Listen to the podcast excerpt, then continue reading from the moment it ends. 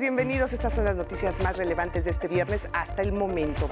México no cederá ante reclamos de Estados Unidos y Canadá, advierte el presidente. Señala que el tema de los energéticos es un asunto de soberanía que su gobierno no aceptó incluirlo en el TEMEC. Y anuncia que el 16 de septiembre, después del desfile, fijará su postura, su postura en el Zócalo. Llegan las vacaciones y Capufe mete seguridad en carreteras. En efecto, Caminos y Puentes Federales inició este viernes el operativo de seguridad verano 2022. Termina la huelga en Telmex. Empresa, sindicato y autoridades del trabajo establecen una mesa para analizar las demandas de los trabajadores. Le tendremos todos los detalles en un momento. Acepta Rusia desbloquear las exportaciones de cereales de Ucrania. El acuerdo fue firmado este viernes entre ambos países y se busca con ello mitigar la crisis alimentaria en varias naciones del mundo. En los deportes, en el fútbol, Pumas se viste de lujo. El estrella brasileño Dani Alves ya viaja a México para firmar con el equipo universitario. Es sin duda la contratación de la década en el fútbol mexicano. Villa México en el Grand Prix de Paratletismo 2022 arrasa con las medallas allá en Monterrey, pero los atletas nacionales sufren fuertes descalabros en el Mundial de Atletismo en Estados Unidos. Con este resumen, comenzamos con la información. ¿Cómo están? Muchas gracias por acompañarnos. Gracias también a todas las personas que nos escuchan en radio, en el 95.7 de su FM, la frecuencia del Instituto Politécnico Nacional.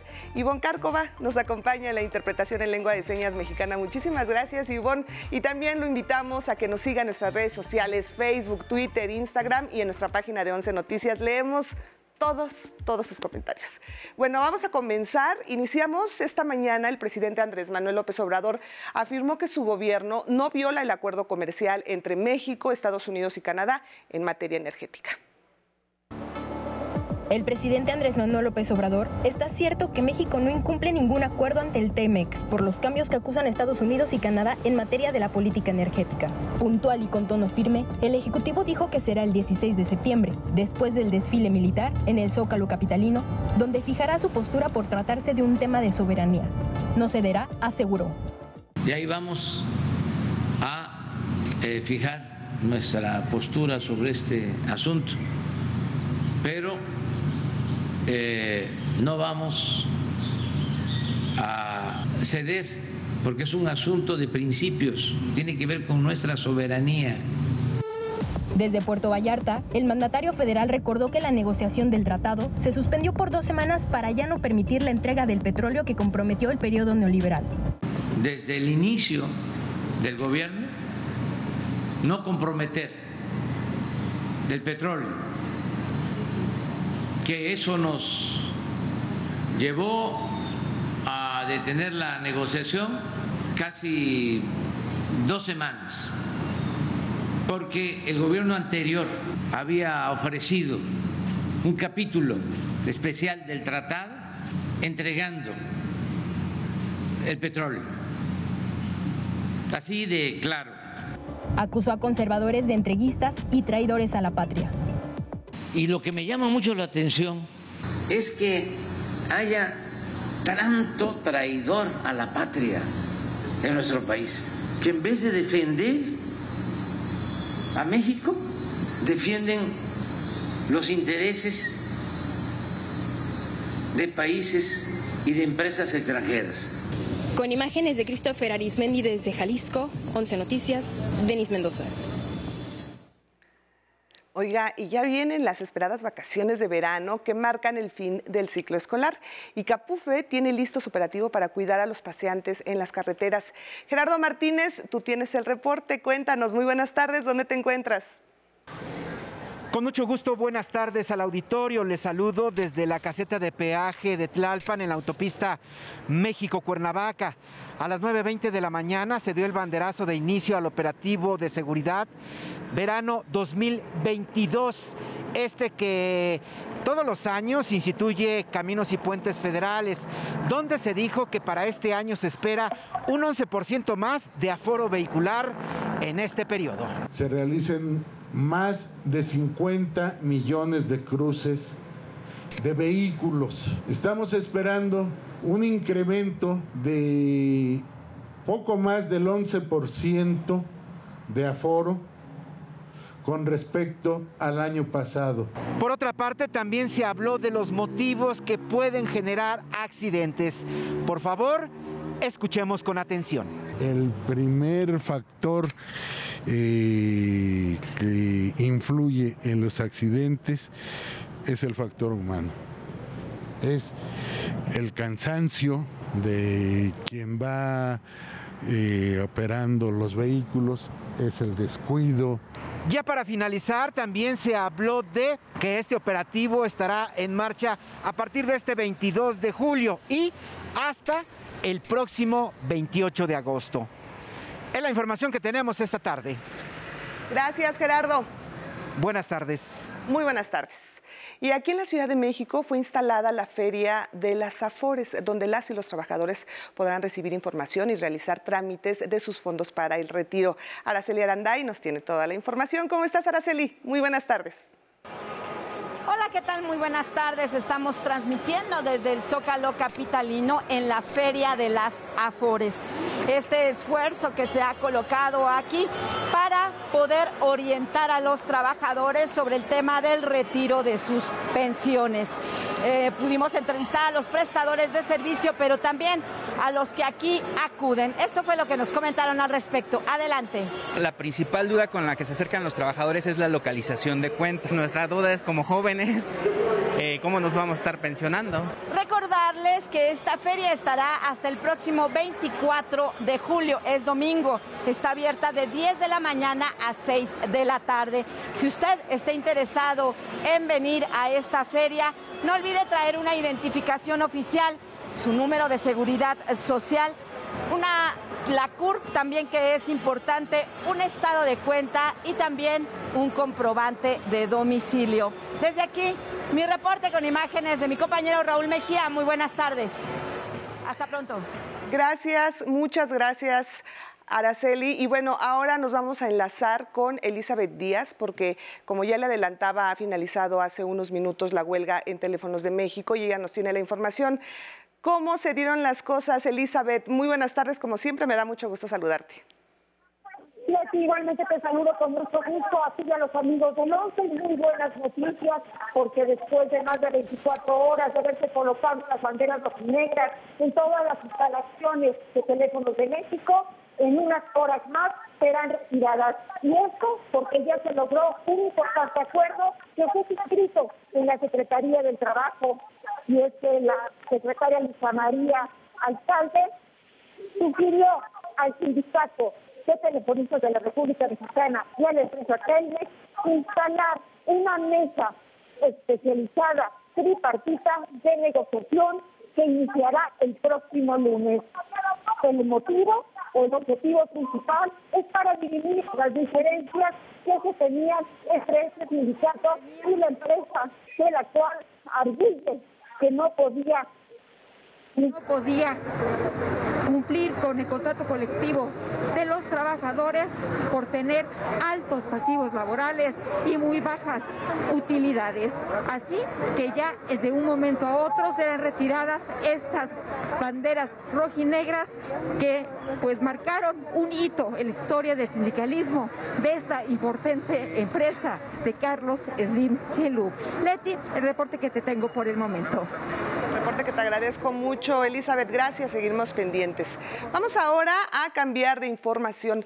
El presidente López Obrador aseguró que se mantendrá la estrategia de subsidio a gasolinas y el aumento a la producción de alimentos de autoconsumo para bajar la inflación después de que el INEGI informara que la inflación aumentó a 8.16% anual, el presidente Andrés Manuel López Obrador dijo que su gobierno aplica dos medidas para contenerla. Evitando que aumente el precio de las gasolinas. Eso nos ha ayudado mucho a contener la inflación. La gasolina en México es más barata que en Estados Unidos y que en Europa. Y esto nos está significando un subsidio en beneficio de los consumidores. La inversión al subsidio de las gasolinas, agregó, es cercano a los 500 mil millones de pesos al año. El Ejecutivo estimó que el alza inflacionaria se prolongue tres meses más. Yo creo que para octubre, noviembre ya eh, empieza a bajar, porque van a empezar también a cambiar las condiciones internacionales. A nosotros nos gustaría mucho de que se llegara a un acuerdo de paz entre Rusia y Ucrania, porque eso nos ha afectado a todos. Con información de Denis Mendoza, 11 Noticias. En otro asunto abordado en la mañanera de Jalisco, déjeme decirle que a pesar de todas las evidencias que prueban que la mujer quemada viva en Zapopan no contó con la protección de las autoridades de ese estado, hoy el gobernador Enrique Alfaro pretendió deslindarse de toda responsabilidad. Sostuvo que en el caso de Luz Raquel Padilla, su gobierno no tuvo fallas en su acción y negó que haya algún responsable de ello en la policía municipal. Escuchemos. Tenemos un ambiente eh, y una circunstancia social que nos obligaría a reflexionar a todos. Estamos hablando de un acto de violencia brutal. Ni todas las medidas que pueda disponer el gobierno en cualquier nivel son suficientes cuando hay la determinación de cometer un acto tan atroz. Es necesario, aseguró, agotar las investigaciones, apoyar a la familia y dar con los responsables. Sin embargo, minutos después de su declaración en redes sociales, pues comenzaron a publicarse diferentes reacciones en las que se reprobó lo dicho por Alfaro y con indignación le enviaron diversas muestras de enojo. Y en otras noticias, CFE Telecomunicaciones e Internet para Todos instalará equipos de acceso gratuito a la red en plazas comunitarias y del INEA y planteles de la escuela Es Nuestra, como lo establece el convenio signado este viernes entre ambas instituciones. Delfina Gómez Álvarez, la secretaria de Educación Pública, habló de los beneficios de esta conexión. La importancia de este logro radica en que el uso del Internet no solo se dará en las comunidades urbanas y zonas metropolitanas de todo el interior nacional, sino que permitirá a comunidades más alejadas tener acceso a Internet y por ello también tener acceso a servicios educativos, culturales, de comunicaciones, de información, de diversión, de esparcimiento y todo esto es de forma gratuita. Y en temas metropolitanos, en el refugio de felinos Black Jaguar White Tiger, clausurado por Profepa y asegurado por la Fiscalía Capitalina, arriban especialistas de centros de conservación animal para rescatar otros 20 felinos. Ha llegado personal del zoológico Mi Mascota que trasladará a cuatro leones y un tigre y se espera el arribo de, África, de African Safari que albergará 15 leones y cuatro jaguares. A la Asociación de Zoológicos y Acuarios de México le preocupa que no haya veterinarios acompañando todo el tiempo a los felinos asegurados y que los cuidados se relajen los fines de semana. Y ahora le presento la tercera parte del especial sobre Julian Assange. El periodista revela cómo interfirió directamente Estados Unidos en los comicios de México en 2006 para que Felipe Calderón llegara a la presidencia, violando la soberanía de nuestro país.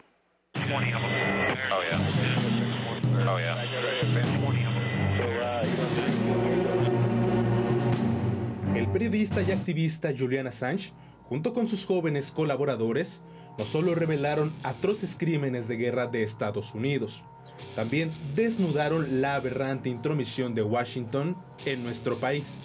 Los cables obtenidos por Wikileaks revelaron que la Casa Blanca influyó a través de su embajador en nuestro país, Tony Garza, para que hace 16 años Felipe Calderón Hinojosa alcanzara el poder, aún sabiendo que el voto popular le había dado el triunfo sin embagues a Andrés Manuel López Obrador.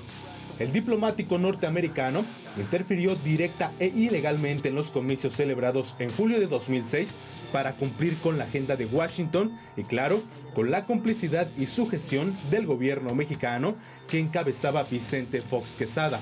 Según revela al 11, el escritor y también periodista Pedro Miguel, quien recibió directamente de manos del propio Assange cerca de 9.000 documentos donde prueba sus señalamientos el embajador manda un carta al Departamento de Estado en septiembre de 2006 diciendo que Calderón está en una situación de extrema debilidad, que Fox lo desprecia, que López Obrador lo molesta y entonces dice yo me voy a encargar personalmente de coordinar al equipo de transición y asegurarme de que eh, se garantice el cumplimiento de la agenda de Estados Unidos.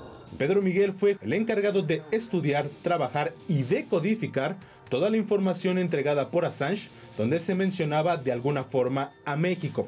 Pues encontramos eh, un país totalmente entregado por su clase política a Estados Unidos. Un país sometido, acanallado, envilecido, eh, que había perdido su soberanía en el que la Embajada de Estados Unidos era capaz hasta de decidir movimientos de tropas del ejército mexicano. La imagen de Assange hoy es una de las banderas de la lucha por la libertad real, por los derechos humanos. 11 Noticias, Axel Meneses.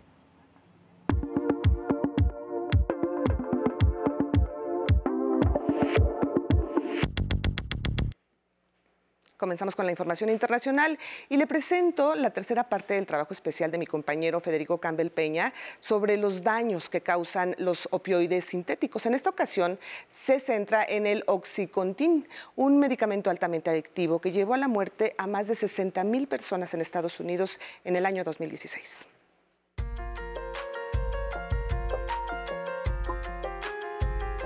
En Estados Unidos, un juez de Connecticut fijó en marzo las bases del acuerdo por el cual la farmacéutica Purdue pagó 6 mil millones de dólares a ocho estados y a diferencia de lo ocurrido en 2021 en un tribunal de Nueva York, la empresa no queda exenta de enfrentar más demandas judiciales. Dicha farmacéutica se declaró previamente en bancarrota. Desde 2017 fue demandada en 500 condados de 40 estados de la Unión Americana por parte de particulares y autoridades locales por haber comercializado el opioide sintético adictivo Oxycontin.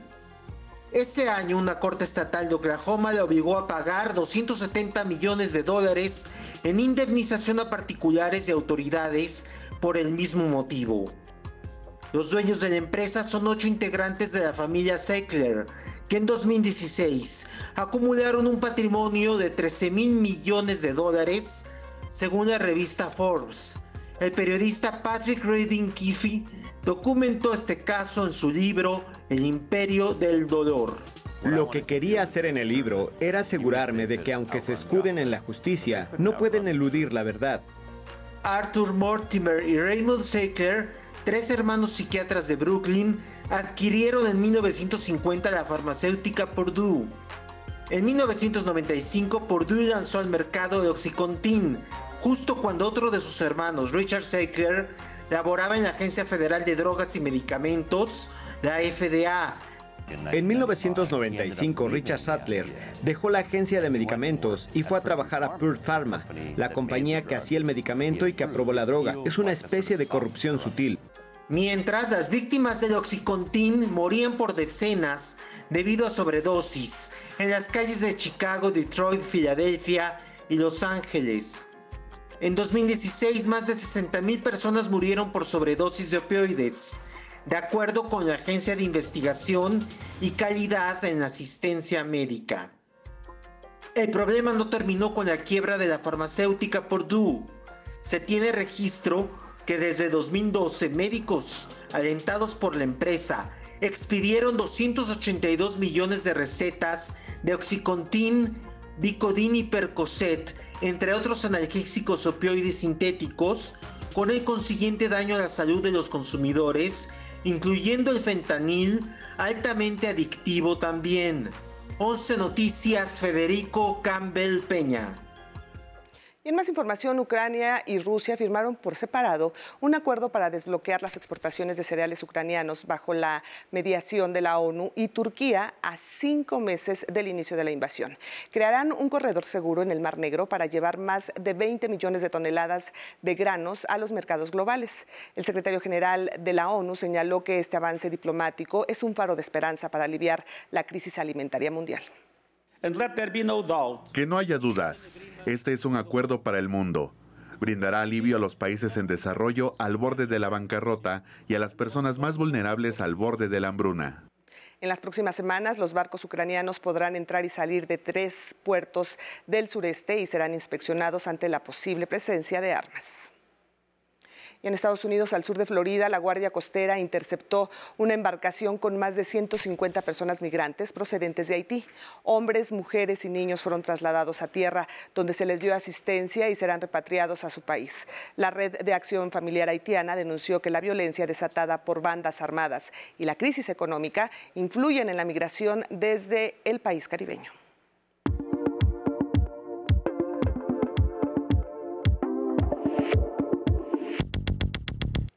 Momento de la información deportiva con Samuel Estrada. ¿Cómo estás, Samuel? Muy buenas tardes. Leti, ¿cómo estás? Muy bien. Muy buenas tardes y buenas tardes a todos. Iniciamos con la noticia no solo del día, sino de la semana. El jugador brasileño Dani Alves estaría a un par de horas de llegar a la Ciudad de México procedente de Barcelona para firmar su contrato, hacer sus pruebas físicas y reportarse con los Pumas.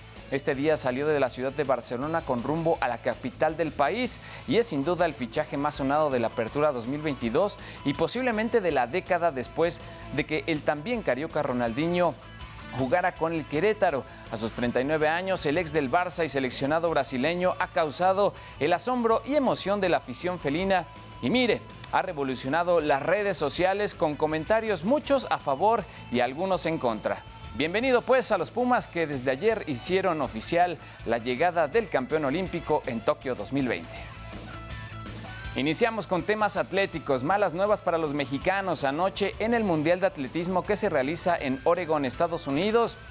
Tonatiuh López durante la semifinal de los 800 metros planos, se ubicó en la quinta posición en su hit eliminatorio con tiempo de 1 minuto y 46 segundos, resultado que lo alejó de la final. En la rama femenil, Mariela Real no pudo avanzar a la semifinal al, al terminar octava en su hit eliminatorio. En las pruebas de campo, David Carreón, especialista en lanzamiento de jabalina, quedó décimo de su grupo y hoy, en el octavo día de actividad, México tuvo a tres marchistas en los 35 kilómetros femenil. Nadia González finalizó en el puesto 14, Alejandra Ortega en el 21 y Aura Morales en el 28. Por contra, hubo excelentes noticias para los paisanos en pista de campo, pero en Monterrey, Nuevo León, en efecto, inició ayer el Gran Prix de atletismo, de paratletismo 2022 y México mandó en casa, arrasando con las medallas en los 200 metros planos. Nuestro país hizo el 1-2-3. La velocista Daniela Velasco se quedó con el oro, seguida de Carla Pérez y Dana Rodríguez. En el lanzamiento de disco clasificación F37, México también hizo el 1-2-3. Brian Enrique se quedó con el oro, seguido de Oscar Minkis y Brandon Villa, mientras que José Román Ruiz en impulso de bala se quedó con el oro. Continúa la Liga Mexicana de Béisbol 2022 y los Diablos Rojos se enfrentarán la próxima semana a los Sultanes de Monterrey en uno de los grandes clásicos del Rey de los Deportes Nacional. Si quieres disfrutar de algunos de estos juegos en el Estadio Alfredo Harpelú, en compañía de tus familiares o amigos, comunícate a nuestro centro de atención telefónica. El 11 te invita a vivir esta gran experiencia. Llamen y bueno, es todo en los deportes, Leti. Samuel, voy a llamar. Gracias. Muchas gracias, Samuel, por la información. Vamos ahora a la cultura porque Fíjese usted, Paola Peralta nos tiene detalles de las actividades del Festival Internacional de Cine de Guanajuato. Buenas tardes, Paola. Adelante, cuéntanos, por favor en León, Guanajuato, donde se lleva a cabo el Festival Internacional de Cine de Guanajuato. Durante la noche tuvimos la inauguración de este festival, donde se le rindió un homenaje a la actriz Adriana Barraza por sus 50 años de trayectoria. Como parte de las actividades, esta mañana se llevó a cabo la presentación del libro GIF por sus 25 años de traer lo mejor del cine nacional e internacional a México. Este libro nos lleva un poco a este camino, el boom de cortometraje, los esfuerzos por crear un espacio de industria para que estos cortometrajistas pudieran brincar y, y, y buscar financiamiento. Como parte de las actividades de este día se llevarán a cabo talleres y conferencias a las 3 de la tarde, la conferencia con la actriz Adriana Barraza y también habrá proyecciones de cortometrajes y largometrajes. Les recuerdo que esta edición del Festival Internacional de Cine de Guanajuato estará en León, Irapuato y San Miguel de Allende hasta el 31 de julio. Hasta aquí la información. Muy buenas tardes. Gracias, Paola. Muy buenas tardes.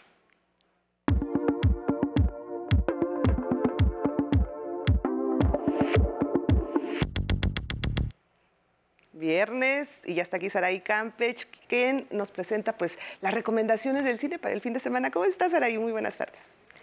Así es, Leti. Nosotros no nos pudimos ir a León, así que nos quedamos en casa para ver una serie que tú ya viste y no me dejarás mentir, es tremenda. Itziar Ituño interpreta a Malen, política vasca en ascenso que resulta incómoda a empresarios y adversarios. Parece que no hay manera de tumbarla hasta que filtran un video sexual. A la par, Verónica Echegui, en el papel de Anne, experimenta la misma situación.